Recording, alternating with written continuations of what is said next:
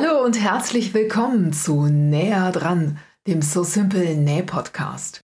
Mein Name ist Sabine, ich bin Bloggerin, Nähbuchautorin, Modemacherin und vor allem eins, absolut nähsüchtig. In meinem Podcast geht es deshalb um alle Herausforderungen rund um das Thema Nähen. Egal ob Nähneurosen, Knopflochpanik oder Reißverschlussängste, gemeinsam meistern wir alle Hürden und erleben pure Näh-Happiness. Und das mit Episoden, die schon beim Zuhören gute Laune machen und ganz nebenbei eine ordentliche Portion Know-how im Gepäck haben. Viel Spaß beim Zuhören! Hallo und herzlich willkommen zu Näher dran, dem So Simple Näh Podcast. Heute mein Gast Britta Sänger. Hallo Britta. Hallo Sabine, schön, dass ich wieder dabei sein darf. Ich freue mich auch. Für alle, die unsere erste gemeinsame Podcast-Episode noch nicht gehört haben, Britta Sänger ist die Gastgeberin vom Blabla Café und von der Sendung One. Unter anderem mache ich auch One im Blabla Café. Das ist ja ein Online-Streaming-Sender live aus ähm, Dortmund. Und äh, neben One mache ich noch ein paar andere Sendungen. Was heißt ein paar andere Sendungen? Ich übertreibe gerade. Gerne moderiere ich noch die Sendung Come Together. Da können wir gleich vielleicht noch mal ein bisschen drauf eingehen. Und äh, ansonsten nähe ich natürlich mit meinen Gästen. Ja, und das mit Bravour und mit viel Esprit. Aber äh, sag doch noch mal ein paar Sätze zu dem Come Together, damit wir das nicht vergessen. Ja, Come Together ist eine Talksendung, in der ich mir Gäste einlade und soziale und gesellschaftliche Sachen bespreche, diskutiere und auch vorstelle. Das hängt auch so ein bisschen mit dem zusammen, teilweise von den Inhalten her, was ich in UNE eigentlich auch bespreche, es geht auch um Kleidung, um Nachhaltigkeit, um Personen, die sich bemühen, auf diesem Sektor Klarheit zu schaffen und auch die Welt ein kleines bisschen besser zu machen. Das klingt gut. Das wollen wir ja heute eigentlich auch. Also unser Thema ist ja heute nachhaltig nähen, nachhaltiger Umgang mit, mit Stoffen, mit Materialien, mit Kleidung und ja, einfach sich bewusst werden, wie konsumiere ich denn? Wir haben ja im Vorfeld schon mal gesprochen, über welche Themen wollen wir sprechen. Und das hier ist tatsächlich ja eins deiner Herzensthemen. Woran liegt das? Ja, das liegt daran, dass ähm, Bekleidung für mich eigentlich einen besonderen Stellenwert hat. Überhaupt Kleidung allgemein. Wir haben ja grundlegende Bedürfnisse wie Essen, Trinken und Wohnen. Und ja, da wir nackt auf diesem Planeten geboren werden, müssen wir uns auch irgendwie schützen. Und Kleidung ist da eben das Mittel zur Wahl, also ein existenzielles Grundrecht eines jeden Menschen, sich einkleiden zu dürfen. Und ich finde, das ist ein Gedanke, den man verfolgen kann. Und das ist auch ein, ja, ein Bereich, für den ich gerne tätig bin. Und es ist ja so, dass du einen besonderen Zugang zu diesem Thema hast, weil du eine entsprechende Ausbildung hast und hast in diesem Rahmen oder im Rahmen deiner früheren Tätigkeit als Ingenieurin der Bekleidungstechnik, so heißt das, ne? Ja.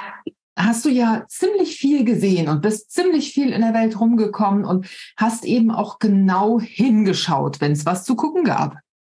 Ja, im Rahmen meiner Ausbildung in Mönchengladbach zur ähm, Bekleidungsingenieurin habe ich an einigen Exkursionen teilgenommen, was schon mal ganz toll war, aber auch teilweise verstörend und die Menschen oder mich zumindest etwas überfordert hat.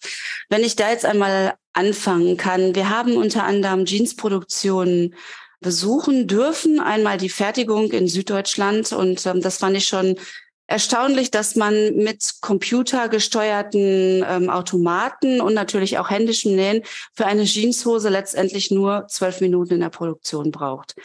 Okay, so roundabout, ne? Egal welche, um welche Jeanshose es sich handelt. Das fand ich schon mal enorm. Dann habe ich mir hinterher noch die, wie soll ich sagen, Veredelung anschauen dürfen. Das war in einem Betrieb in Polen wo ich gesehen habe, wo die Jeanshosen gebleached wurden und zwar gesandstrahlt wurden. Und äh, ich hoffe, die Arbeitsbedingungen haben sich da bis jetzt etwas geändert. Ich hoffe es für alle Beteiligten. Und es war Polen, es war nicht China. Da komme ich gleich noch zu, wenn ich darf. und dann sieht man Menschen, die da stehen und diese, diese Muster in diese Jeanshosen fräsen. Und die mit Sand bearbeiten und man steht davor, die stehen in einem, in einem Käfig, haben so ein C-Rohr wie von der Feuerwehr auf der Schulter montiert in irgendeinen abenteuerlichen Konstruktionen und versuchen dann immer diese vordere Front der Jeanshosen zu bleachen. Das war ja mal so ein großer Trend. Und man steht daneben und also ich war ein bisschen fassungslos, muss ich sagen, als ich das gesehen habe. Denn wenn man weiß, wie Stoff hergestellt wird, ähm, ist es ein Unding, zu sehen, dass das Material zerstört wird, bevor es in den Verkauf geht. Also das ist sowas, das hat sich mir damals nicht erschlossen und muss ich sagen, erschließt sich mir heute auch immer noch nicht. Ein kleines Beispiel, also was Jeans angeht.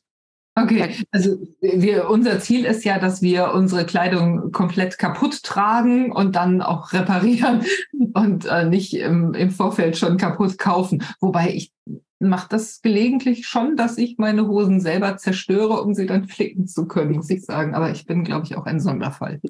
Nee, das ist ja auch schon in Ordnung. Ich kann ja immer nur das beschreiben, was mich so ein bisschen nachhaltig geprägt hat. Ja, die Jeansproduktion, die hat mich wirklich ja gefesselt, muss ich sagen, wenn ich gesehen habe, also wie viel Wasser verbraucht wird, wie oft es gewaschen wird. Und das sind ja alles mittlerweile Fakten, die alle eigentlich wissen dürften, wenn sie sich dafür interessieren. Das war für mich damals so der ausschlaggebende Grund zu sagen, ich kaufe keine neuen Jeanshosen mehr, sondern wirklich nur noch Secondhand. Ja, okay. Also das wäre jetzt meine nächste Frage gewesen. Wir sind ja noch beim Problem. Also wir wollen uns jetzt erstmal angucken, was sind die problematischen Bedingungen für Menschen, für Materialien, für die Umwelt? Warum ist das so? Und zum Schluss wollen wir uns natürlich auch angucken, was können wir machen? Denn wir können ganz, ganz, ganz, ganz viel machen, wir als Konsumenten.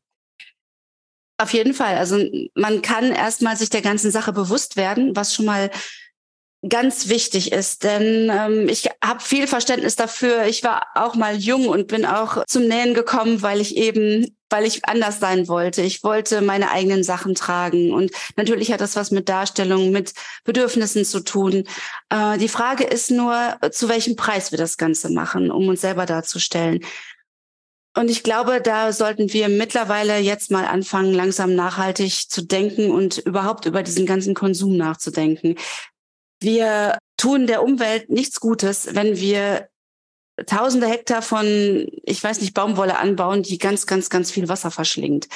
Und dann hinterher ein T-Shirt zu produzieren, das für vier Euro irgendwo im Laden hängt. Man muss sich überlegen, dass man für ein T-Shirt ungefähr 2700 Liter Wasser braucht. Für ein T-Shirt.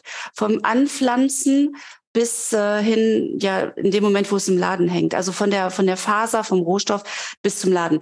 Und das sind Daten von Greenpeace. Die habe ich mir also nicht ausgedacht. Die kann man auch nachlesen.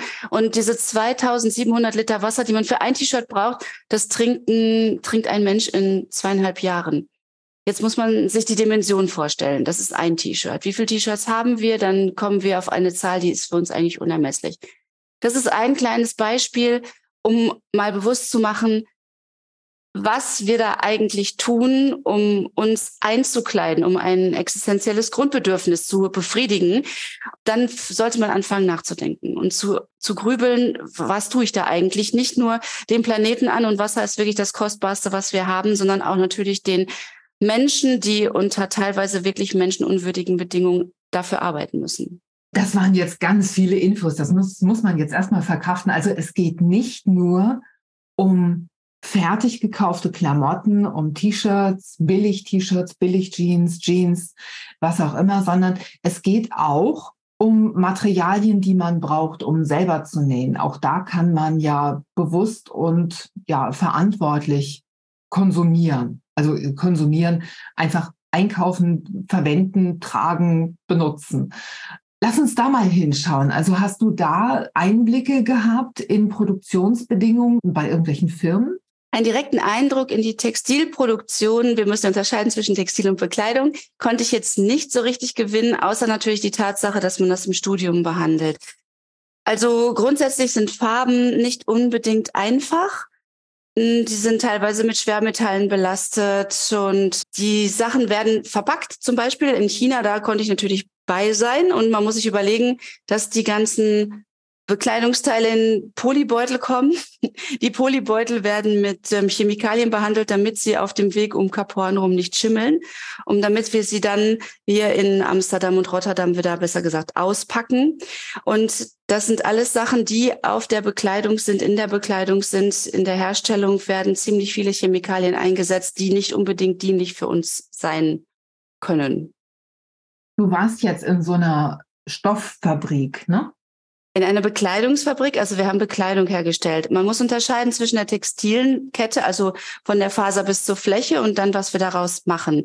Also wir haben Bekleidung hergestellt, das heißt, wir haben die Textilien schon genutzt und dann eben weiterverarbeitet. Und was dann passiert, das ist natürlich genauso kritisch. Ich habe ja gerade das mit den Pestiziden angesprochen, damit die Sachen nicht schimmeln auf dem Weg von China nach Europa ist natürlich, was davor geschieht, auch schon teilweise kritisch, eben Farbe aufzubringen und die Farbe zu halten, dann eine Mischung aus ähm, Naturfasern, Kunstfasern, auch die werden ganz oft gewaschen und bringen Millionen von Partikeln von Mikroplastik auch in dem Herstellungsprozess schon alleine in unseren Wasserkreislauf.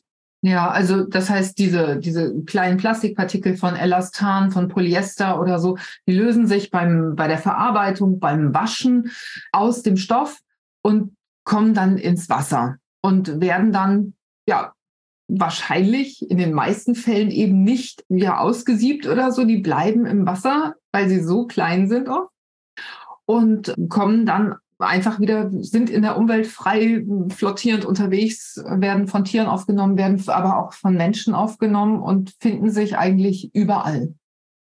Genau, das ist der, der große Punkt. Also wir müssen uns anziehen. Das äh, ist alles klar. Wir dürfen das jetzt auch nicht zu schwarz malen. Die Frage ist nur, wie hoch ist unser Konsum und was können wir dagegen machen?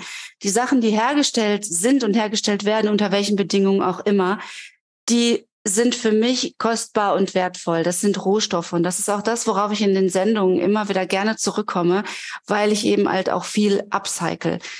Es sind schon so viele Prozesse in Gang getreten, bis wir ein Bekleidungsteil bei uns irgendwie im Laden hängen haben und dann letztendlich auch bei uns im Kleiderschrank, dass wir das wirklich als ein kleines Stückchen Gold ansehen sollten und nicht als Fast Fashion Wegwerfprodukt. Okay, also lass uns noch mal kurz zusammenfassen, was problematisch an diesem Ex- und Top-Konsum von, von Mode und Materialien ist. Also die Umwelt. Die Umwelt wird auf jeden Fall ziemlich stark belastet. Wir sind mit der Bekleidungs- und Textilindustrie der drittgrößte CO2-Produzent weltweit. Wir liegen damit noch vor der Schifffahrt und äh, vor dem Flugverkehr, das muss man sich vorstellen. Dann bringen wir ungefähr 35 Prozent des Mikroplastiks mit der Bekleidung in unsere Ozeane und in den Wasserkreislauf.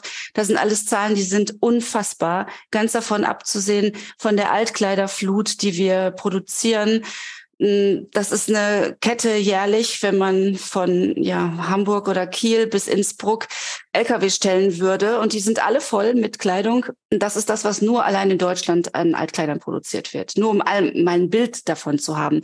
Also wir sollten uns Gedanken machen, wie wir die Ressource Kleidung, Stoff anders nutzen in Zukunft, weil ich glaube, so ist es wirklich ziemlich schwierig das finde ich, kann man sich ganz gut vorstellen, wie viel Material das ist. Also es ist eben nicht nur das Kaufen, das Besitzen, das Tragen, sondern auch das Entsorgen spielt eine Rolle. Auch da werden wir später noch drauf eingehen, was man denn tun kann und wie man damit umgehen kann. Ritter, es hat ja auch einen sozialen Aspekt. Also was macht diese Herstellungsart, dieses Konsumverhalten mit Menschen, mit den Menschen vor Ort? Die Menschen vor Ort werden natürlich auch nicht so wertgeschätzt. Sie werden wie Nummern behandelt. Äh, die Arbeit ist hart vor Ort in den Betrieben. Ich durfte es ja selber erleben. Die Wohnbedingungen sind nicht die besten und gerade in China, da kann ich halt von reden. Ja, wenn einer ausfällt, steht der nächste vor dem Tor und fängt dann an zu arbeiten unter den Bedingungen, die gegeben sind und die sind wirklich nicht die besten.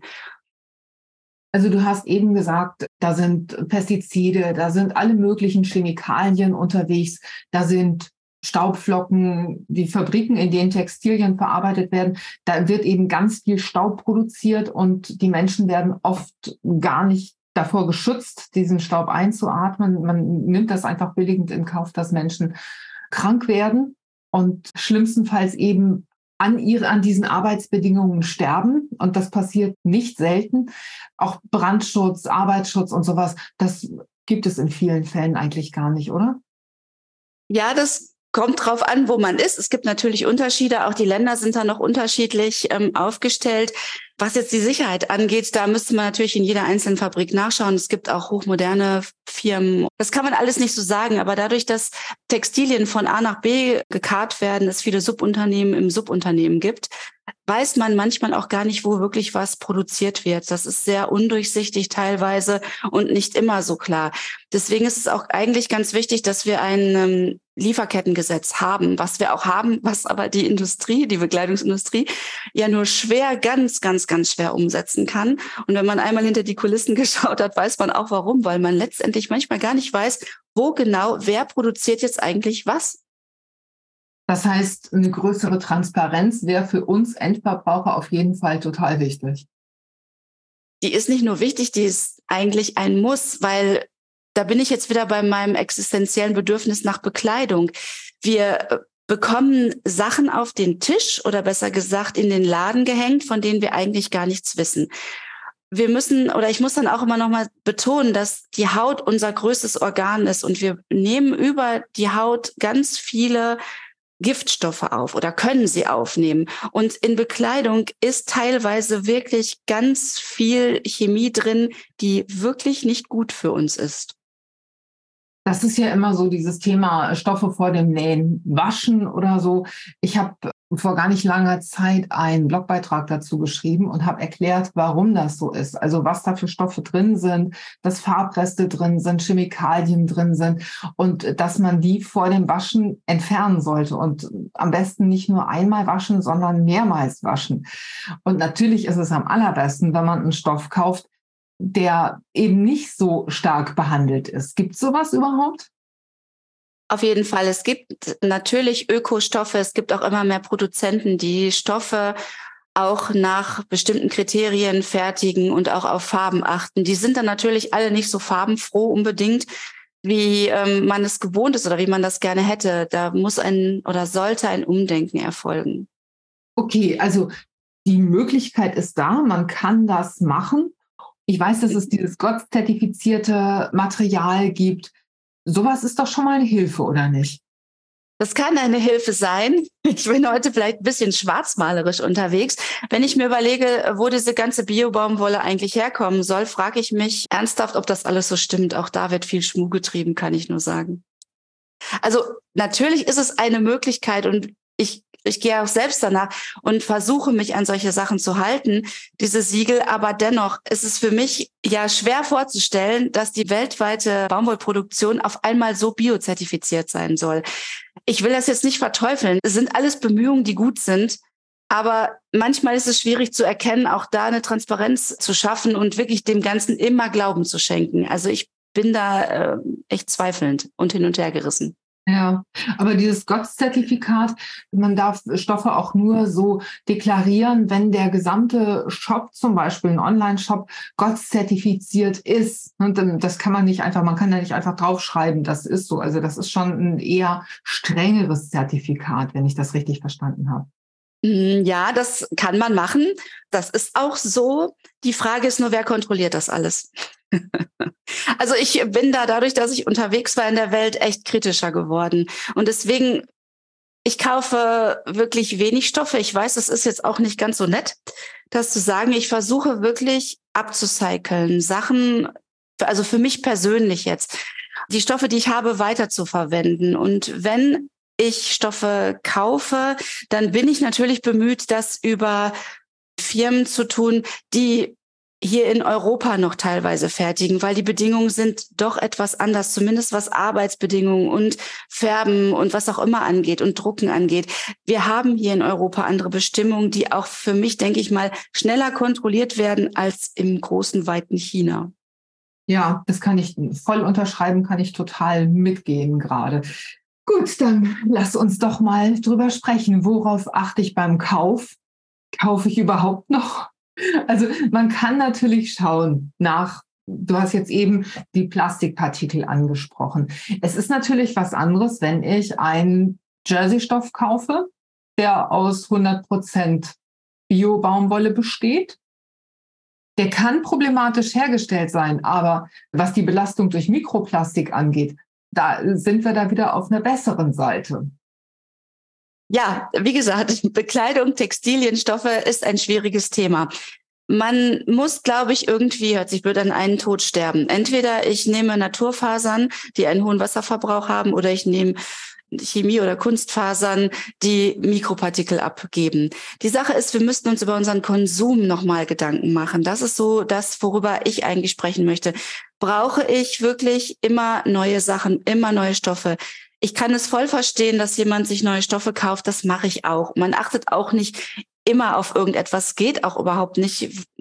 Ne, das, man kann immer nur sagen, gut, brauche ich das Teil wirklich? Muss ich das wirklich machen? Und wie gesagt, ich glaube, die Masse macht es eigentlich letztendlich aus. Wenn wir vernünftig mit unseren Ressourcen umgehen und nochmal drüber nachdenken, brauche ich wirklich den Druck noch und brauche ich wirklich das Material noch oder kann ich meine Sachen, die ich im Kleiderschrank habe, auch umgestalten? Ich glaube, das ist eher ein richtiger Schritt und da kann die nähende Community wirklich einen großen Beitrag leisten. Das finde ich ist ein sehr wichtiger Gedanke. Nun ist es ja so, also es ist nicht eben nicht alles schwarz und weiß. Wenn ich einen Billigstoff kaufe, und der unter eher schlechten Bedingungen hergestellt ist. Und daraus nähe ich mir ein T-Shirt und das ziehe ich jetzt fünf Jahre lang an und schätze das sehr wert und nähe mir daraus vielleicht zum Schluss noch ein, ein Stirnband oder Handstulpen oder sowas. Dann ist das nachhaltiger oft als wenn ich mir einen Biostoff kaufe. Daraus nähe ich mir ein Shirt und ziehe das zweimal an und danach landet es im Müll. Es ist eben kein Schwarz oder Weiß, sondern es kommt auch nicht nur auf, unser, auf unseren Stoffkauf an, sondern auch darauf, wie konsumiere ich anschließend. Also wie oft trage ich das Teil, hängt das im Schrank oder wie gehe ich damit um? Ja, auf jeden Fall. Das ist immer die bessere Wahl zu sagen, ich trage ein Teil möglichst lang und versuche das letztendlich auch wieder umzugestalten oder bis ja zum eigenen Putzlappen umzugestalten. Auf jeden Fall, das ist für mich der beste Ansatz oder auch die, der einzig gute Ansatz, den man so haben kann. Sachen wirklich längerfristig zu tragen und sich auch gut zu überlegen, ist das mein Schnitt? Brauche ich das so in der Konstellation oder ist das jetzt einfach mal nur so ein kleiner Schwenk zwischendurch? Ja, das finde ich einen super guten Hinweis, denn auch in der Zusammenstellung der Garderobe kann man schon ganz, ganz viel richtig und ganz viel falsch machen. Also wenn man darauf achtet, dass die Garderobe gut miteinander funktioniert, also dass ich Farben habe, die gut zueinander passen, dass ich Schnitte nehme, die ich gut miteinander kombinieren kann, dass ich nicht nur die buntesten und poppigsten Prints habe, sondern dass ich auch schöne Unis habe, die damit funktionieren. All sowas, also eine Capsule Wardrobe, eine Basisgarderobe, die gut miteinander funktioniert, das ist zum Beispiel schon ein Schritt in eine richtige Richtung. Genau, und deswegen sollte man sich auch einmal die, ja, die Schnitte gut vor Augen führen, die man wirklich dann auch näht. Und wenn man einmal so seine Basics gefunden hat, da bin ich zum Beispiel ein Verfechter für, dann kann man auch sagen, ich kann da mit den Stoffen ein bisschen rumprobieren und kann auch schauen, wie ich das Ganze miteinander kombiniere und einsetze. Und das ist natürlich immer ein, auch ein, ein, guter Vorteil für mich selber. Ich brauche nicht so lange in meinem Kleiderschrank rumzusuchen. Und wenn ich natürlich die Gelegenheit habe, selber zu nähen, was für mich ja eigentlich auch muss eigentlich für jeden Menschen sein sollte, muss ich jetzt mal so sagen. Alle sollten nähen lernen. Dann brauche ich gar nicht mehr so viele Sachen noch dazu kaufen, weil ich habe ja einmal das, was auf mich abgestimmt ist und was zu mir passt, in meinem Kleiderschrank hängen, wenn ich selbst gemacht habe. Also es ist eben nicht nur so, dass Nähen ein Hobby ist, das einen total glücklich macht oder glücklich machen kann, sondern es ist einfach eine Kulturtechnik wie Kochen können oder so. Eigentlich sollte jeder in der Lage sein, sich selbst seine Garderobe zu schneidern, oder? Auf jeden Fall. Ich kann das nur befürworten, dass man auch schon bei Kindern wieder anfängt, die für diese Textile, das textile Produkt ja ein bisschen wieder ja fit zu machen und auch die Neugier zu wecken, weil es macht einfach einen riesengroßen Spaß. Und wir haben ja jetzt gerade über die ganzen Produktionsproblematiken gesprochen, zu sagen, ja, was kann ich eigentlich selber dazu beitragen und dazu leisten, dass es eben etwas weniger wird auf diesem Planeten. Und natürlich ist es so, dass wenn ich nähe, dass ich das Ganze dann ja so ein kleines bisschen abpuffern kann, indem ich eben für mich das mache, was mir gefällt und nicht erst lange suche und Fehlkäufe tätige.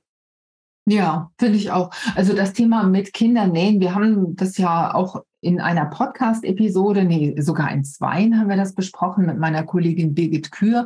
Es gibt auch einen Blogbeitrag dazu bei So Simple, wo wir beschreiben, wie man Kinder an das Nähen heranführen kann und wie das gut funktionieren kann.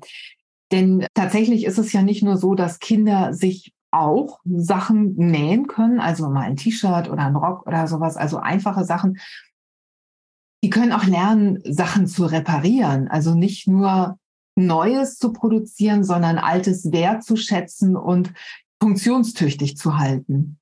Ich kann dazu sagen, dass es auf jeden Fall wichtig ist, auch wenn es nicht unbedingt einfach ist, in einer bestimmten Lebensphase zu sagen, okay, ich möchte jetzt meine Sachen reparieren. Das ist ja auch immer schwierig und entwicklungsabhängig. Also ich kann mich erinnern, dass als meine Oma mir immer die Kirschen auf die Jeanshose, nicht Jeans oder was weiß ich, welche für eine Hose hatte, ich sage jetzt einfach Jeans, hatte, ähm, genäht hat, da wollte ich das irgendwann auch nicht mehr. Ich wollte mal was Neues haben. Also permanent reparieren geht in einer gewissen Altersklasse auch nicht. Irgendwann wird es halt wieder hip und auch wieder cool. Und ich glaube, das muss man ein bisschen abpassen.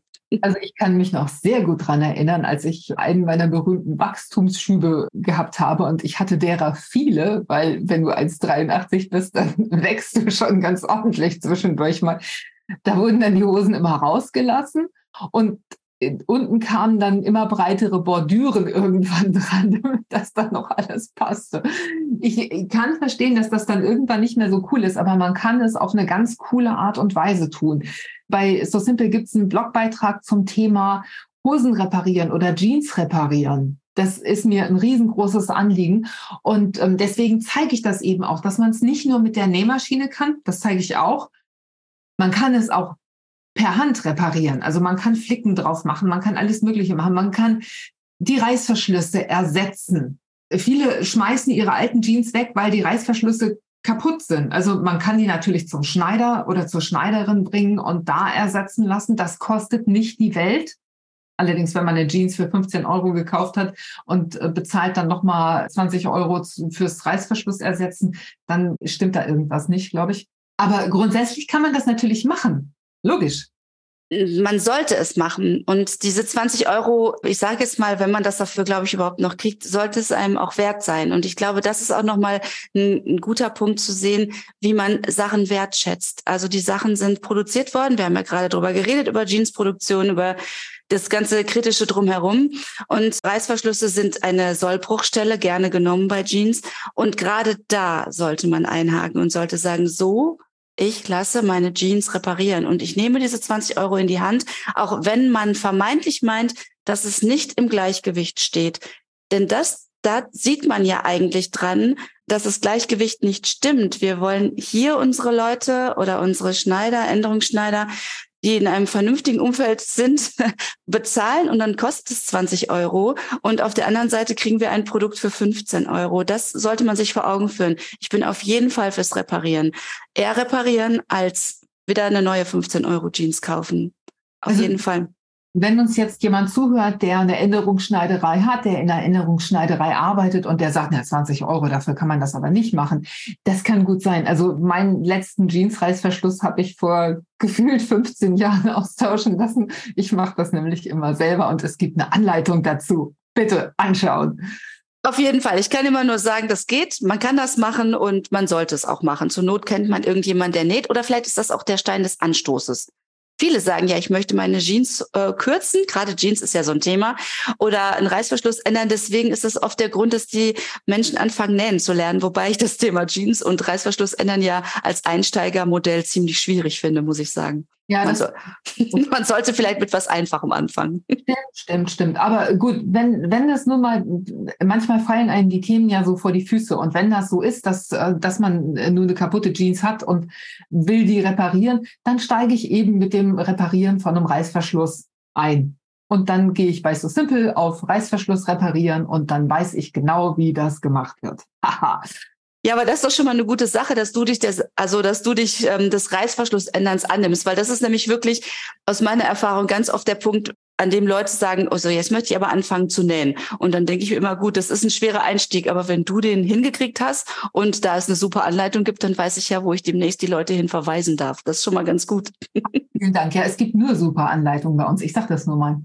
Ähm, aber es ist ja so, irgendwann man hat repariert, man hat gestopft, man hat diese fiese kleine Stelle, die sich zwischen den Oberschenkeln bildet. Irgendwann ist die so dick vor lauter Stoffen, die man untergelegt hat, wo man immer wieder drüber genäht hat und dann macht es irgendwann auch keinen Spaß mehr und dann kann man diese Jeans natürlich nicht einfach nur in den Altkleidersack stecken. Auch da gibt es problematische Sachen, die, die damit passieren können mit den Klamotten. Da wird Müll verkauft und alles Mögliche verklappt und naja.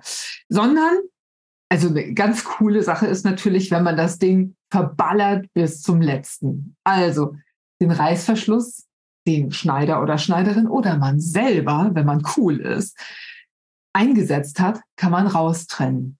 Den kann man nämlich wiederverwerten. Man kann alle Taschen abtrennen und die als Aufsatztaschen für andere Taschen verwenden. Man kann die gesamte Jeans komplett verballern, um daraus was Neues zu nähen. Man kann Kissen, Taschen, neue Klamotten daraus nähen. Also man kann Jeansstücke zusammensetzen und daraus super coole Patchwork-Jacken zum Beispiel nähen, oder? Auf jeden Fall. Da bin ich ganz auf deiner Seite und macht es auch und zeigt es auch immer wieder gerne in Uni, was man aus im Prinzip getragenen Sachen alles nähen kann. Wir hatten neulich noch eine Burda-Sendung und ähm, die wollen das Wort Upcyclen gar nicht so gerne ne nehmen, sondern sagen Recreate dazu. Und ich finde den Gedanken eigentlich ganz smart, muss ich sagen. Denn Recreate ist eigentlich der richtige Ausdruck dafür. Man kann seiner Kreativität freien Lauf lassen. Und ja, das hat schon Spaß gemacht und es ist auch immer wieder nett, da mal reinzugucken. Also ich bin nicht so modern. Ich bin ja eher altertümlich. Ich habe das jetzt Upcycling genannt, kann aber dieses Recreate, das können wir natürlich gut vorstellen. Wir haben bei So Simple ganz, ganz viele Anleitungen zum Thema Upcycling. Ganz altmodisch. Meine Kollegin Birgit Kühl, die ist nämlich eine kleine Upcycling Queen und ähm, die cycelt so ziemlich alles ab. Also wenn die einen alten Gürtel hat, der nicht mehr funktioniert, irgendwann sind die ja auf dann trennt die dieses Metallteil raus und näht dafür, näht einfach einen neuen Gürtel. Da gibt's eine Anleitung dafür. Oder sie hat einen Kunstlederrest. Viele Leute wollen vegan nähen, wollen eben, dass äh, keine Tiere dafür sterben müssen. Und das ist nun mal für bei Kunstleder der Fall, dass da keine Tiere, Tierhäute verarbeitet werden. Also dann kann man zum Beispiel einen Kunstledergürtel nähen. Oder sie hat, keine Ahnung, Lederrest. Da macht sie was mit und näht da neue Gürtel raus und sowas. Also all sowas kann man natürlich machen. Und schaut einfach mal, gebt einfach mal Upcycling ein und guckt mal, was ihr bei So Simple so findet. Vielleicht nennen wir das demnächst auch konform mit Burda Recreate. Nein, das wusste ja gar nicht. Ich bin auch beim Upcycling-Gedanken. Es war halt nur ein, eine Möglichkeit, nochmal einen anderen Aspekt da reinzubringen, um wirklich nochmal zu zeigen, dass man da kreativ werden kann und auch der Umwelt und allen anderen somit was Gutes tun kann. Einem selbst letztendlich natürlich auch. Und was Schönes, es macht einen Höllenspaß. Und man kann auch, wenn man dann wie ich total stoffsüchtig ist und man hat wirklich viele Stoffe und man verarbeitet die gerne und man hat Stoffreste, dann sollte man meine Kollegin Simone vom Nähcafé im Wasserturm, die sagt immer, es wird nichts weggeschmissen und die ist da echt streng. Also ich sammle meine Stoffreste. Nicht, nicht den, den Mini-Fitzel, aber sobald die eine Größe haben, mit der man noch was anfangen kann, sammle ich die. Ich habe eine große Kiste, in die kommt alles rein und das verarbeite ich dann irgendwann auch wieder. Also, und wenn, wenn es nur so ist, dass ich eine Webkante irgendwo einsetze, wie ein Label zum Beispiel, also wie so ein, wie so ein kleines Etikettchen, das nähe ich dann irgendwo dran und habe nochmal so einen extra Hingucker. Manchmal nähe ich das auch innen rein oder nähe mir daraus Aufhängeschlaufen oder Aufhängeschlaufen für alte Geschirrtücher, die gehen nämlich bei uns regelmäßig kaputt. Und äh, all sowas, das kann man machen. Also ganz viele Anleitungen zum, zum Thema Stoffreste gibt's auch bei So Simple. Weil Stoffreste sind ein Wertstoff. Die sind tatsächlich ganz, ganz wertvoll und man kann daraus oftmals schönere Sachen herstellen als aus einem komplett neuen Stoff. Wie siehst du das? Ja, ich sehe das genauso. Also ich ähm, schmeiße auch relativ wenig Stoff weg.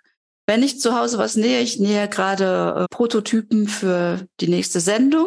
Und gestern habe ich schon ja schweren Herzens doch ein bisschen was weggeworfen, habe aber auch dreimal die Sache rumgedreht und gedacht, machst du da jetzt noch was draus, verwarst es? Und dann habe ich mir gedacht so, hm, nee, weil ansonsten nimmt es auch wirklich überhand. Aber natürlich sollte man auch da gucken, dass man sich ja mit Patchwork oder wie heißt es noch, äh, Kassenrollen nähen zum Beispiel, das ist ja auch noch ein ganz interessantes Thema, mit, so dass man die kleinsten Stoffstreifen halt eben noch wiederverwendet. Da hast du absolut recht. Also gibt's auch, ich sagte, ah, Mensch, immer wieder dasselbe. Gibt's bei so simpel einen Blogbeitrag zum Kassenbon nähen. Hört sich irgendwie total weird an, ist aber eine mega coole Sache. Und man kann, also wenn man, wenn man Bock hat, sich selbst seinen eigenen Stoff herzustellen aus Stoffresten, dann kann man eben ganz viele Stoffreste in der Kassenbon Technik zusammenfassen, schon mal vorbereiten und man hat dann für das nächste Nähprojekt schon einen vorbereitet designten Patchwork-Stoff, den man einfach so verbraten kann. Ja, das durfte ich auch kennenlernen. In einer Sendung hat es auch jemand mitgebracht und mir vorgestellt. Ich bin ja nun nicht die ganz große Patchworkerin und es ist schon ein interessantes Thema. Da gibt es ja, ähm, ja viele Möglichkeiten und da entstehen wirklich hinterher ganz tolle Sachen raus. Und äh, du sagst ja, man kann eben aus Stoffen, Stoffresten, man kann zum Beispiel Möbel selber beziehen, oder? Was ganz äh, toll ist, wenn man hat Jeans patcht. Das ist wirklich toll und äh, ich habe ja mal in einer Maßnahme arbeiten dürfen für arbeitslose Frauen und die haben ganz viel in der Richtung gemacht und wir hatten eine Kundin, nenne ich es jetzt mal, die immer wieder gesagt hat, könnt ihr auch für mich was nennen? Und wir so, ja klar, ich habe dann zumindest auch einen Abnehmer für das, was wir gemacht haben und die hat zum Beispiel ihre ganzen Gartenmöbel in dieser Jeans Patchwork Technik bezogen und ich habe dann hinter ein Foto davon gesehen. Es sieht grandios aus und den Jeansstoff kaputt zu kriegen, den durchzusitzen auf den Gartenmöbeln, das ist schon Kunststück. Ist natürlich super, äh, super strapazierfähig, das ganze Zeug. Und man könnte auch zum Beispiel in seinem Umfeld mal fragen. Also wenn man seine eigenen Jeans schon verbraten hat, dann kann man auch in seinem Umfeld fragen, liebe Leute, gibt es Jeans, aus denen ihr rausgewachsen seid? Kann ich euch um diese erleichtern? Und kann daraus zum Beispiel Sitzsäcke nähen. Man kann Puffs nähen. Und man kann nicht nur das, man kann auch die Puffs oder die Sitzsäcke selber befüllen mit Stoffresten, jawohl, und zwar mit Stoffresten, die so klein sind, also Jersey-Reste, keine Ahnung, die nehmen ja viel Platz weg, mit denen kann man aber oft nicht mehr so viel machen. Also für mich ist dann oft die Frage, sind die groß genug für Armstulpen? Gibt es ein Freebook bei So Simple? Armstulpen sind immer ein super Geschenk aus Jersey schnell genäht oder aus Sweat. Wenn man das aber nicht mehr kann, wenn das so klein ist, dass man nichts mehr damit machen kann, dann wandert das bei mir oft in einen großen Sack und das benutze ich als Füllmaterial für, naja, solche Sitzsäcke oder für Nadelkissen zum Beispiel. Also alles, was irgendwie gestopft werden muss. Für benenne Stofftiere. Stofftiere. genau, das nehme ich immer gern dafür. Also, genau. ne? Genau, Abschnitte, die im, in meinem Behälter von der Overlock landen. All sowas, das ist dann so ein bisschen feiner. Damit kann man dann die Ecken schön ausstopfen. Also da kann man so viel machen. Man muss dann auch nicht irgendwelche, irgendwelchen Polyesterkram kaufen. Man kann das mit Stoffresten füllen. Fühlt sich ein bisschen anders an, ist fester, aber funktioniert super. Ja, auf jeden Fall. Wie gesagt, wir füllen auch gerne auch in der Sendung Stofftiere mit Stoffresten und auch da ist der Gedanke bei Uni gleich wie bei So Simple, dass äh, wir schon darauf achten und auch Tipps geben, das Ganze nachhaltig zu gestalten. Und das ist wieder das Schöne, wenn man selber näht, um seinen Beitrag dazu zu leisten, das Ganze eben etwas ja geschmeidiger zu machen und zu sagen, gut, ich habe meinen Beitrag dazu geleistet, ich verwende wirklich alles was machbar ist von der teuren Ressource Stoff. Mir fällt da gerade noch was ein. Es ist ja nicht nur Kleidung, die man ausschlachten kann. Das hört sich jetzt alles ein bisschen brutal an, aber man kann auch zum Beispiel Taschen ausschlachten. Also man kann das natürlich alles upcyclen, man kann den Stoff upcyclen, aber man kann auch, wenn man zum Beispiel einen gekauften Rucksack hat, man hat einen selbstgenähten Rucksack, man kann die gesamte Hardware wiederverwenden. Also man kann tatsächlich die Reißverschlüsse raustrennen und kann die wieder benutzen. Wenn man einen guten Nahtrenner hat, dann funktioniert das perfekt. Man kann die Gurtbänder wiederverwenden. Man kann irgendwelche Taschenringe, D-Ringe, Leiterschnallen, den ganzen Kram, Klickschnallen, kann man alles wiederverwenden. Und die sind oft ja wirklich wertig und teuer und viel zu gut, um die wegzuschmeißen. Und man sieht denen nicht an, ob die ein zweites oder drittes Leben führen in, in einer neuen selbstgenähten Tasche. Ne? Auf keinen Fall. Ich habe auch so eine Kiste natürlich zu Hause. Ich bin ja von meiner Oma erzogen, die war Schneiderin, die hat auch grundsätzlich alles abgeschnitten. Wir erinnern uns an die vielen Knöpfe, die man überall noch findet, wenn man irgendeinen Haushalt irgendwie auflöst oder wie auch immer unterwegs ist oder auch Geschenk kriegt und sagt, ach du nähst doch hier, ich habe noch so ein Knopfsammelsurium. Das ist auch äh, ein ganz interessantes Thema, denn die Knöpfe kann man gut zu Demenzkissen mitverarbeiten, indem man sie als Fühlobjekte oben gut annäht. Muss man natürlich gut machen, feste annähen. Und dann kann man da nochmal, wenn man verschiedene Knöpfe auf eine textile Fläche aufnäht, kann man dann ganz tolle Haptik erzielen. Also es macht auch schon Spaß, durfte ich auch schon machen. Man kann in viele Bereiche vorpreschen und da auch noch das alte Material, was man hat, wieder einsetzen. Und das sieht dann auch viel cooler aus, als hätte man irgendwas gekauft. Also wir haben einen Blogbeitrag zum Thema Upcycling und Knöpfe. Da zeige ich, wie man ein Kissen aus Jeansresten näht und das dann mit alten Knöpfen nochmal, das nochmal garniert praktisch. Das sieht total cool aus. Und ich weigere mich ja mittlerweile, so gut es geht. Also manchmal geht's nicht anders, aber wir haben jetzt Blusen bei So Simple geknöpfte Blusen, gab's vorher nicht. Und da bin ich gerade am zweiten Blusenschnittmuster und an meinen Blusen sind keine zwei Knöpfe, die zusammenpassen. Das heißt, ich nehme alle Knöpfe gespendet oder vom Flohmarkt und nähe damit meine komplette Bluse und finde das einfach total cool und die Optik ist einfach super süß. Und ich habe ich hab so ein gutes Gefühl dabei, weil Knöpfe sind ja oft aus Kunststoff hergestellt. Die sehen oft aus wie aus Palmut oder so, aber die sind aus Kunststoff hergestellt. Und ja, für jeden Knopf, den ich benutze oder wieder benutze, muss kein anderer Knopf sterben oder so. Das ist auch eine schöne Sache. Ich durfte auch mal eine Knopffabrik äh, besichtigen, was auch sehr interessant ist, gerade weil du Perlmuttknöpfe angesprochen hast. Das ist auch eine natürliche Ressource von der Perlmuttschnecke und die Perlmuttschnecke stirbt langsam aus und irgendwann können wir, glaube ich, mal mit Perlmuttknöpfen bezahlen. Also Perlmuttknöpfe sammle ich auch, denn es ist wirklich ein wunderschönes Material, was auch erstmal nicht vergeht und das ist es auf jeden Fall wert, wieder benutzt zu werden. Und auch darüber sollte man sich Gedanken machen. Alle natürlichen Knöpfe sollten auf jeden Fall eine zweite und dritte Chance erhalten und die anderen natürlich auch. Hauptsache, es ist äh, schön und individuell und es gefällt einem. Also dadurch wird's ja dann nochmal individueller, ne? indem ich solche Entscheidungen treffe. Apropos Entscheidungen, also du sagst, also bewusst Stoff kaufen, weniger Stoff kaufen, auf die Materialien achten. Du, du sagst, bewusst kaufen, bewusst konsumieren. Man muss nicht immer auf jeden Zug aufspringen, auf jeden Trend, äh, jeden Trend mitmachen, sondern man, man kann auch da seinen Stil finden und sollte das auch. Und man kann auch bei den Materialien nochmal genau hinschauen. Jetzt die Industrie hört ja mit. Die wissen ja, dass wir nachhaltiger konsumieren wollen, dass wir anders mit, mit Stoff umgehen wollen. Und die produzieren mittlerweile ja oft auch Sachen, die ja weniger Plastik zum Beispiel haben oder gar kein Plastik mehr. Also man kann schon schauen, habe ich einen Hanfstoff, habe ich einen Bambusstoff, ist mein Stoff vielleicht aus, weiß ich nicht, China-Gras, aus den Resten der Milchwirtschaft. So was gibt es. Es gibt Milch-Jersey, also Jersey, der aus Milchresten hergestellt wird. Es gibt Stoffe, die aus Holzresten hergestellt werden. Die werden, würden sonst verbrannt werden. Jetzt machen wir Tencel draus, Lyocell oder sonst irgendwas. Sind Chemiefasern, weil die einfach ganz stark verändert werden im Verarbeitungsprozess, sind aber eben aus Holzresten wenn ich da Fragen zu habe. Oft ist es so, dass man tatsächlich auch die Händler anschreiben kann, anfragen kann, dass ich in den Shops nachfragen kann. Wie ist das produziert oder kannst du mir irgendwas empfehlen? Natürlich versuchen auch die Online-Händler dem Rechnung zu tragen und ähm, alles reinzuschreiben, was in den Stoffen drin ist, wo die, wo die produziert werden. Da gibt es eben auch Vorgaben, an die man sich halten muss. Aber so diese weichen Faktoren, die kann man ja gar nicht alle in diese Produktbeschreibungen packen, oder? Ist halt schwierig.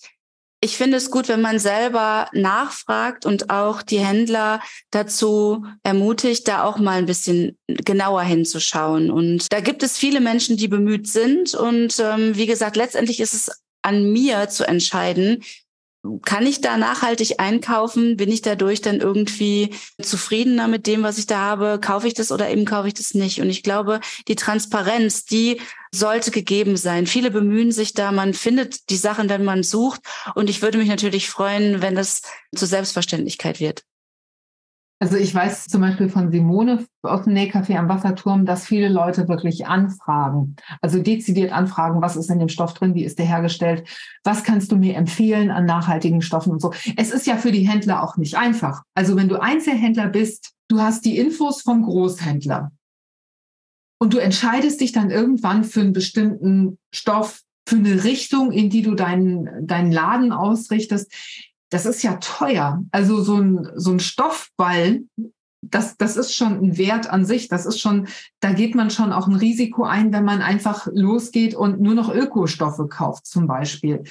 Dann ist es natürlich wichtig, wenn die Leute anfragen und wenn man weiß, da gibt es Interessenten, da gibt es Leute, die die Stoffe auch kaufen wollen. Ansonsten sitzt du auf deinen Ökostoffen und kein Mensch kauft die und dann gehst du irgendwann pleite wahrscheinlich. Ja, das ist die Krux an der ganzen Geschichte. Deswegen ist Aufklärung so wichtig und ähm, dass man drüber redet eben halt so wichtig. Wir müssen uns alle bewusst sein, dass der Stoff wirklich ein hoher Ressourcenverbrauch, also die Herstellung von Stoff einen hohen Ressourcenverbrauch beinhaltet. Und es liegt an uns Verbrauchern und da mal wirklich genauer zu schauen und zu überlegen, ist das wirklich notwendig, was ich da habe? Ich kann halt nur immer wieder sagen, bewusster zu konsumieren ist eigentlich das Mittel der Wahl. Und natürlich ist es für jeden Einzelhändler auch schwer und ich kann das auch alles verstehen, aber es liegt bei uns Konsumenten oder an uns Konsumenten, dem eben eine Unterstützung zuteil werden zu lassen oder eben zu sagen, nö, ich kaufe das, was mir gefällt, egal wo es herkommt und ich mache einfach so weiter wie bisher. Also ich glaube, wir können einfach nicht mehr so durch die Weltgeschichte ballern, wie wir das bisher getan haben. Auf gar keinen Fall. Genau. Ich, weißt du, was ich gerade vor Augen habe? Als ich dich das erste Mal getroffen habe, das war auf der H&H, da hast du ein T-Shirt-Kleid getragen. Das war sehr, sehr süß. Und im Interview hast du dann erzählt, ja, das habe ich mir aus den T-Shirts von meinem Sohn genäht. Das sind, da habe ich lauter T-Shirts verarbeitet. Das fand ich sehr cool damals. Ja, das ist auch das, was ich gerne mache. Also ich habe die gesammelt. Man braucht natürlich auch eine gute Vorratshaltung.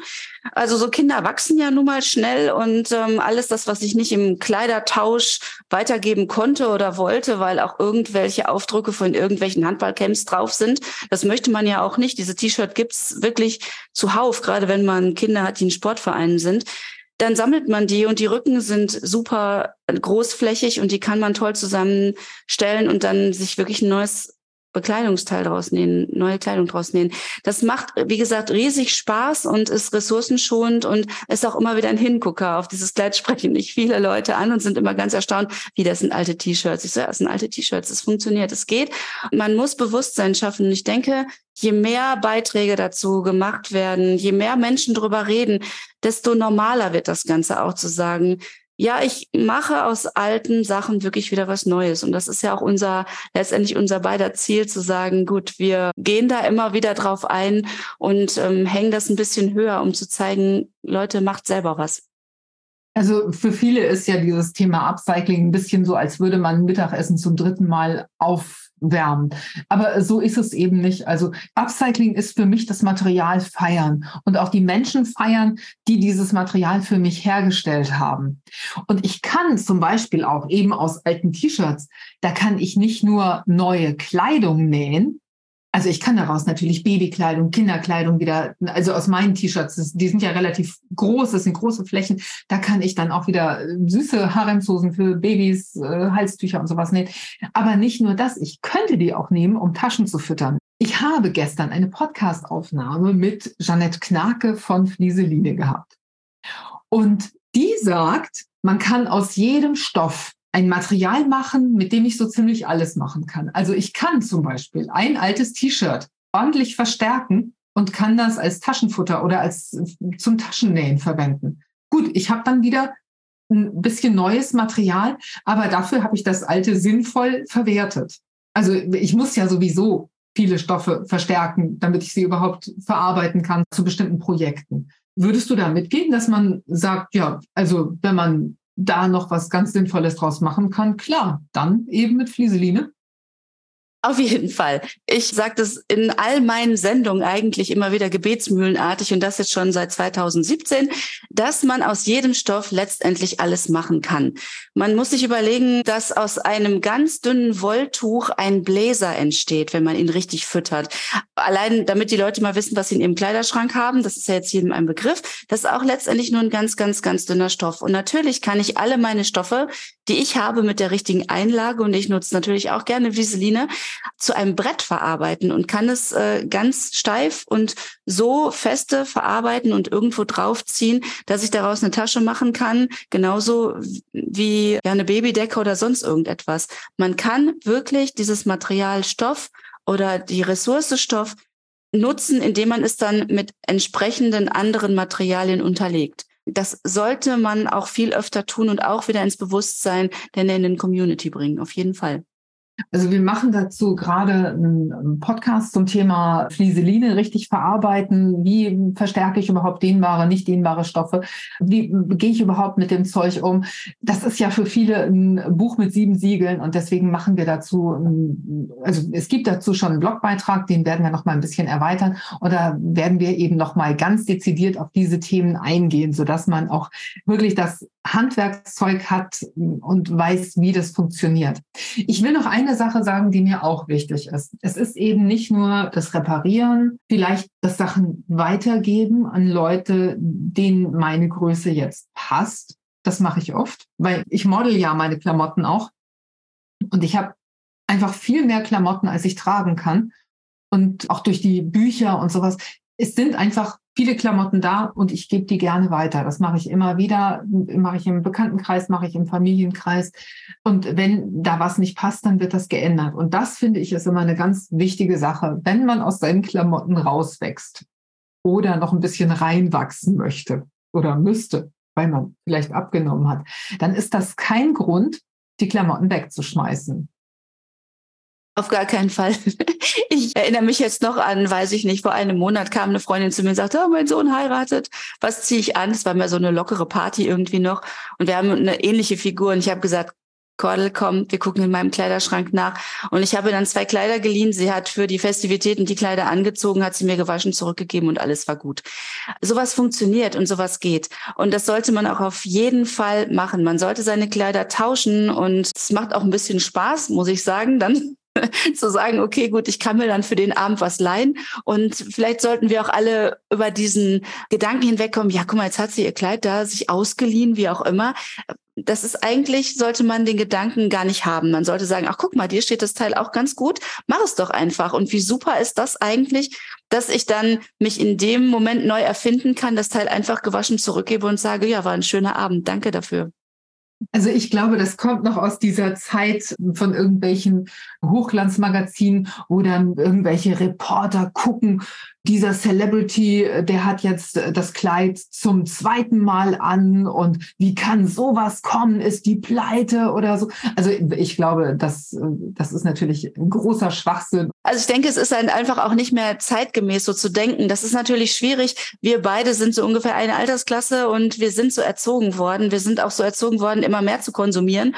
Und wir müssen umdenken. Also wir sind viele Menschen auf diesem Planeten und wenn wir alle jeden Tag was Neues anziehen wollen, dann wird's bitter für uns. Wir können das machen, indem wir tauschen, gerne, aber nicht immer neu kaufen. Und ja, wir müssen uns einfach ein bisschen wieder von dem Gedanken lösen, dass es immer alles neu und toll und wie auch immer sein soll. Ich glaube, wir können stolz darauf sein zu sagen, ich agiere nachhaltig, indem ich Kleidung tausche, repariere und den Sachen wieder ein neues Leben gebe. Ich glaube, ein Umdenken ist zwingend nötig. Ja, und ich glaube, wir werden auch nicht bei unserem alten Look bleiben. Also, wir werden eben nicht mehr immer aussehen wie aus dem Ei gepellt. Wenn ich, ja gut, also doch, ja, Britta guckt gerade ganz entspannt. kann man extrem gut aussehen in abgecycelten Klamotten, in Stoffen, die man nochmal neu verarbeitet hat und so. Aber der Look ändert sich. Also wenn ich mir irgendwo einen Keil einnähe, weil ich mein Kleidungsstück einfach mal anders haben will. Wenn ich eine Hose verlängere, verkürze, flicke, das sieht anders aus. Das sieht anders aus, als wenn die äh, Klamotte jetzt frisch aus dem Laden kommt. Auf jeden Fall, es gibt hier auch einen super Trend, der langsam, aber stetig hoffentlich wächst, nämlich die Zero Waste Fashion. Dazu haben wir auch schon ein paar Sendungen gemacht. Und auch da ist es natürlich möglich zu sagen, ich verarbeite meinen Stoff komplett und es bleibt wirklich fast überhaupt kein Rest mehr übrig. Das ist natürlich dann schlecht für alle Patchworker, aber letztendlich ist es eine gute Sache, so seine Bekleidung selber zu nähen. Die Stefanie Kroth macht das ganz hervorragend mit ganz tollen Schnitten, hatte auch eine Open Source Schnitt, Schnittdatei, also das heißt äh, Schnittbibliothek wollte ich sagen. So, das ist das richtige Wort, eine Schnittbibliothek, in der man einfach stöbern kann und sagen kann, okay, ich habe wirklich keinen Abfallstoff mehr. Und dann ist es natürlich auch toll, einen etwas teureren Stoff zu nehmen, wo ich auch weiß, den habe ich bis zum letzten Zentimeter wirklich ausgenutzt. Schön ist natürlich auch immer, wenn man Schnitte hat, wo man Stoffe kombinieren kann. Also wenn ich noch einen halben Meter von einem Stoff habe und habe dann kaufe mir dann einen, Hauptstoff und kann das dann kombinieren und habe dann wieder Stoffabbau betrieben. Wir arbeiten gerade an einer Tunika, die so ist, also die Besätze hat. Das haben wir schon häufiger gemacht, wo man unten einfach verlängerte Saumstreifen zum Beispiel einarbeiten kann. Sowas ist immer ganz, ganz toll, finde ich. Und ich finde, dass wir Designer auch dem Rechnung tragen sollten, dass Menschen das machen sollen. Früher sind wir losgegangen auf dem Stoffmarkt oder so und haben da halbmetersweise die Stoffe gekauft, die schimmeln jetzt im, im Schrank vor sich hin und warten darauf, dass sie verarbeitet werden. Und für sowas kann man das dann, kann man die dann wunderbar und sehr gewinnbringend einsetzen. Das ist sowieso etwas, wenn ich mir auch meine Gäste anschaue, die sagen, ach, den Stoff habe ich noch und das liegt auch noch bei mir zu Hause rum ich glaube, wir sollten auch da, so ein Stoffabbau hört sich übrigens sehr gut an, dass das alle so ein bisschen betreiben und zu sagen, okay, was habe ich da, womit kann ich das kombinieren? Und man sollte auch mutiger werden oder wir sollten alle mutiger werden zu sagen, ja, ich kombiniere die ganzen Sachen mehr miteinander und verarbeite meine Stoffreste.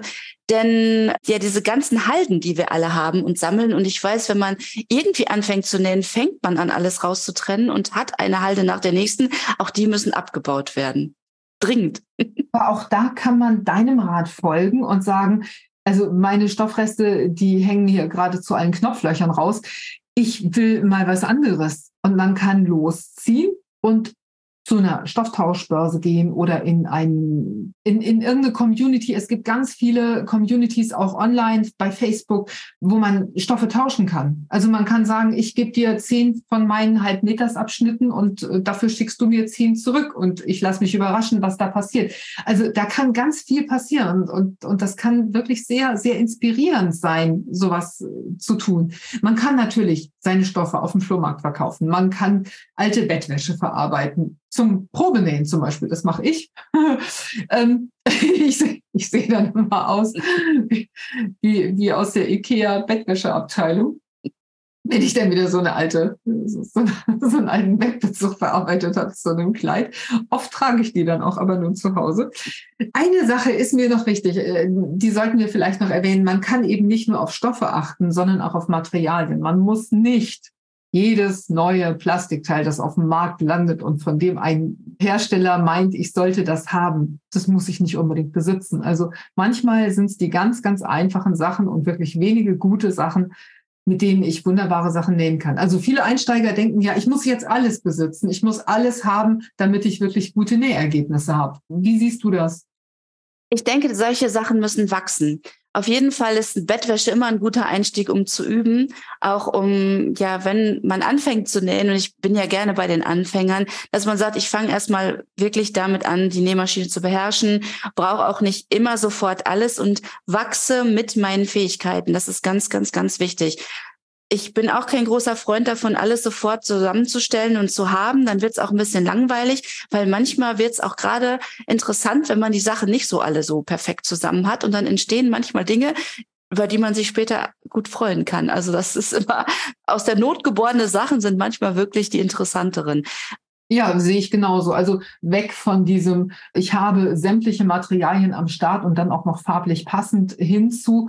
Ich äh, kaufe mir das, was ich wirklich brauche für meine Nähprojekte. Also am Anfang weiß ich ja noch gar nicht so richtig, wo die Reise hingehen soll. Und wenn ich dann feststelle, oh, ich brauche ein bestimmtes Patchwork-Lineal oder ich brauche einen bestimmten Rollschneider, damit ich gut arbeiten kann, dann ist das total okay, sich den zu kaufen. Aber von vornherein erstmal fünf Rollschneider zu kaufen und drei Scheren, die alle irgendwie was Besonderes können, das finde ich auch nicht unbedingt zielführend, muss ich sagen. Auch da, wir haben einen Blogbeitrag über Scheren, über einen Testbericht über Scheren, so dass man sich wirklich informieren kann und eine informierte, gute Entscheidung für sich treffen kann, welche Schere ist für mich gut und passend, so dass man eben nicht so viel hat, sondern wirklich gutes Material, mit dem man sehr, sehr lange arbeiten kann. Auch da ist dieser Zeitfaktor, spielt eine ganz entscheidende Rolle. Du hast es ja eben schon angesprochen. Das sehe ich genauso, wobei jeder sein eigenes Teil halt auch finden muss. Und es ist dann immer ganz nett, auch in Gruppen zu gehen und sich da auch nochmal auszutauschen und auch live vor Ort irgendwie was zu machen, um Dinge auszuprobieren, was auch ganz wichtig ist. Nicht jedem liegt jede Schere und jeder Rollschneider. Auch das ist immer gut, wenn man das in einer Gruppe ja live ausprobieren kann. Ich kann immer nur wieder sagen, trefft euch alle und näht gemeinsam und tauscht euch aus. Das ist eigentlich der, der größte Gewinn, den man haben kann, wenn man anfängt. Oder überhaupt näht, um was anderes kennenzulernen. Ja, finde ich ein super Hinweis. Auch da kann man dann sagen, ich habe dieses und jenes Teil nicht, kann ich das vielleicht mal von dir nutzen oder so. Man kann Wissen austauschen und eben auch über Materialien sprechen. Da kann man wirklich ganz, ganz viel machen sehe ich genauso. Eine Sache noch zum Thema Nachhaltigkeit und selber nähen.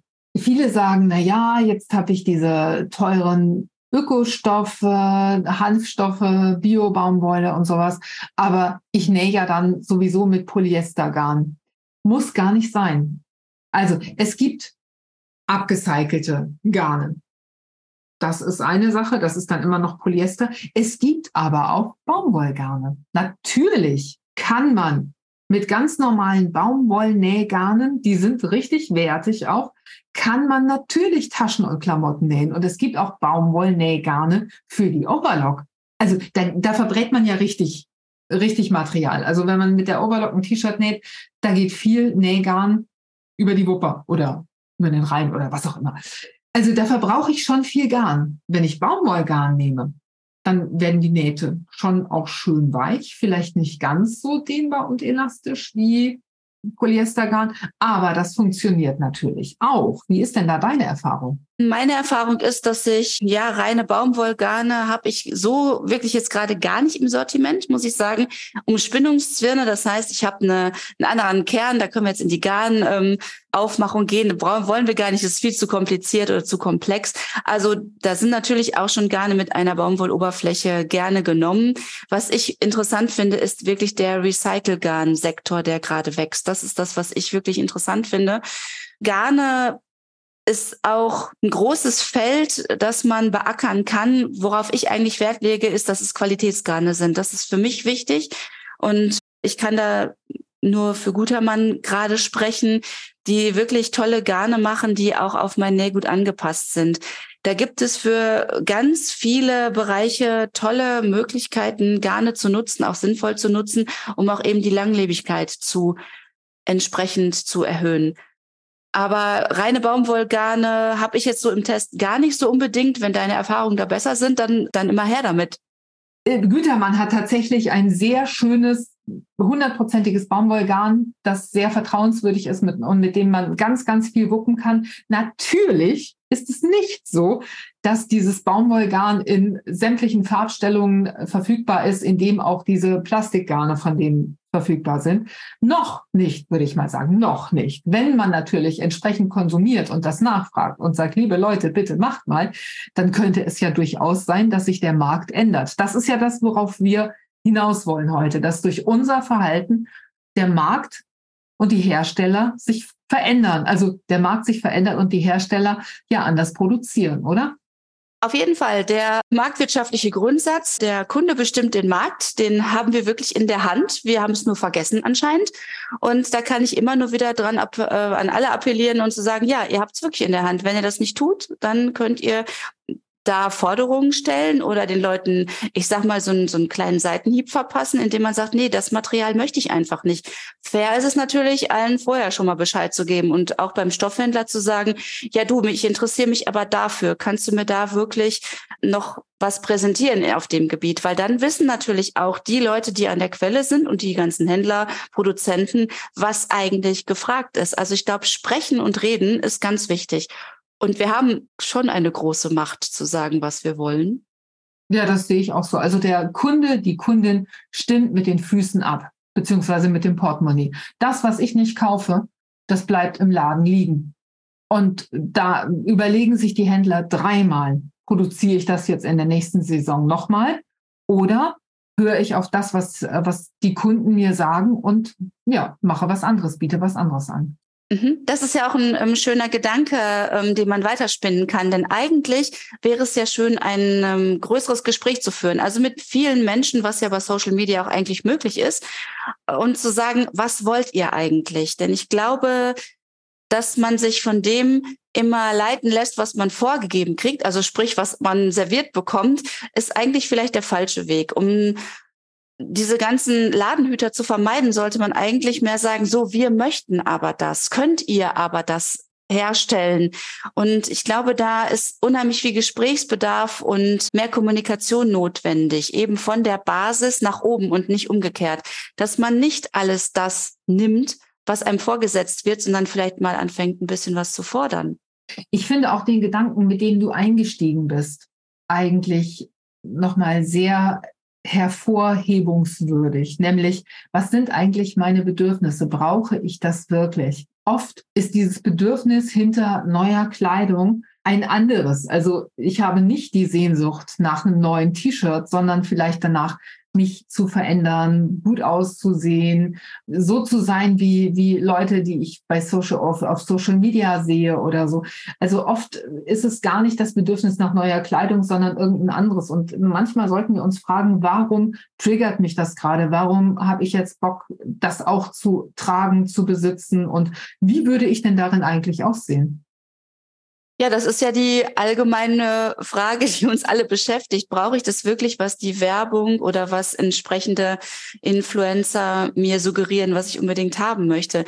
Aber das ist nur rein menschlich und ein tiefes Bedürfnis, dass man halt immer meint, man will dazugehören, man will das auch haben ja, wie gesagt, wir zahlen einen hohen Preis dafür.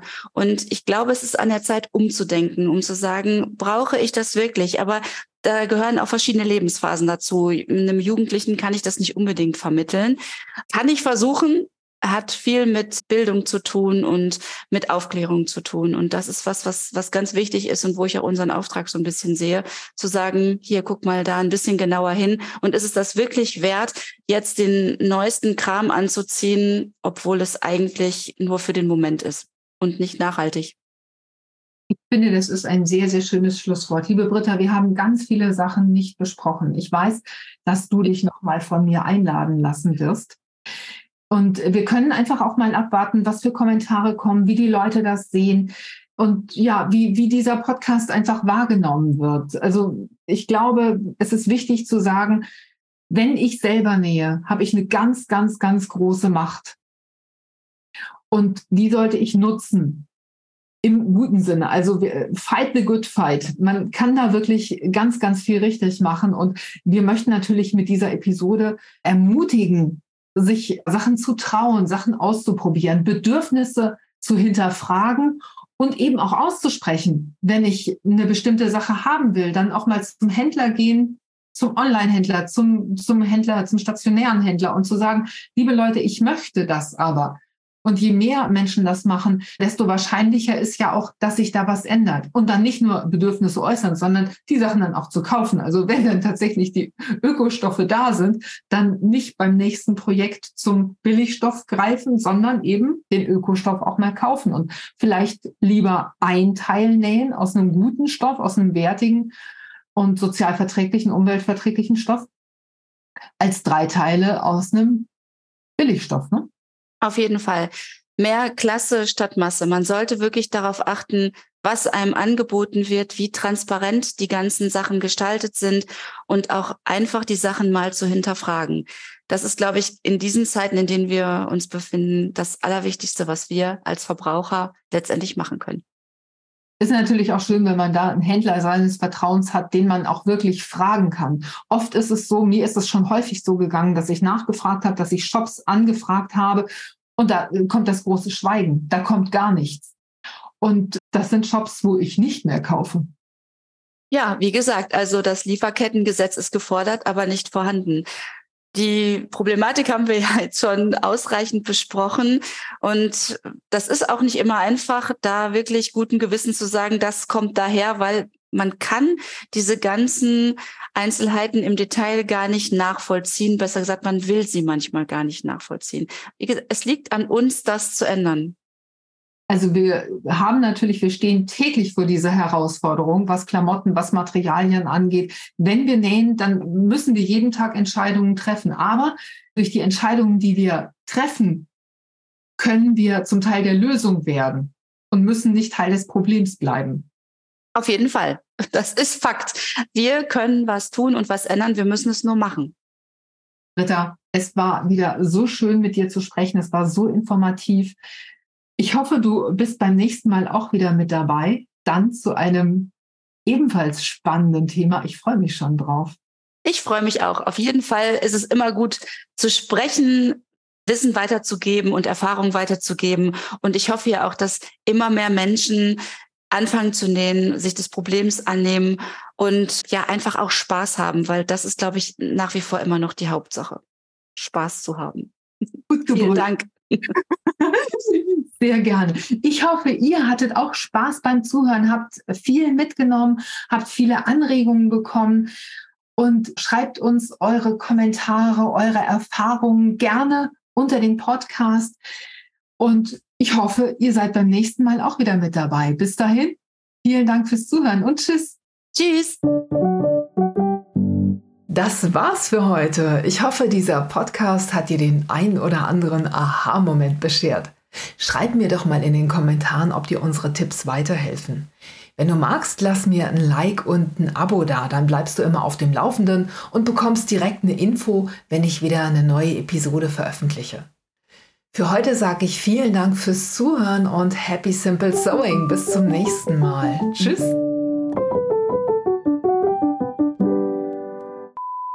Sagen wir, Moment, ich habe den Faden verloren. Er ist weg. Er ist weg. Bewusst kaufen. Bewusst kaufen. Wenig. Ja, ja, ja, ja, ich habe den Faden wieder. Also, Britta geht mir hier gerade stiften und läuft hier gerade rum. Ich weiß gar nicht, wo sie hin will. Britta, komm zurück. Komm zurück, Britta, komm zurück. Komm mir ein bisschen vor wie auf der Titanic dieser Podcast droht zu sinken. Nein, ich habe gerade meinen Stuhl weitergeschoben. Ich musste eben Strom besorgen. Jetzt habe ich wieder Strom. Alles okay. ist gut. Wir können weitermachen. Ich hoffe, du hast Ökostrom.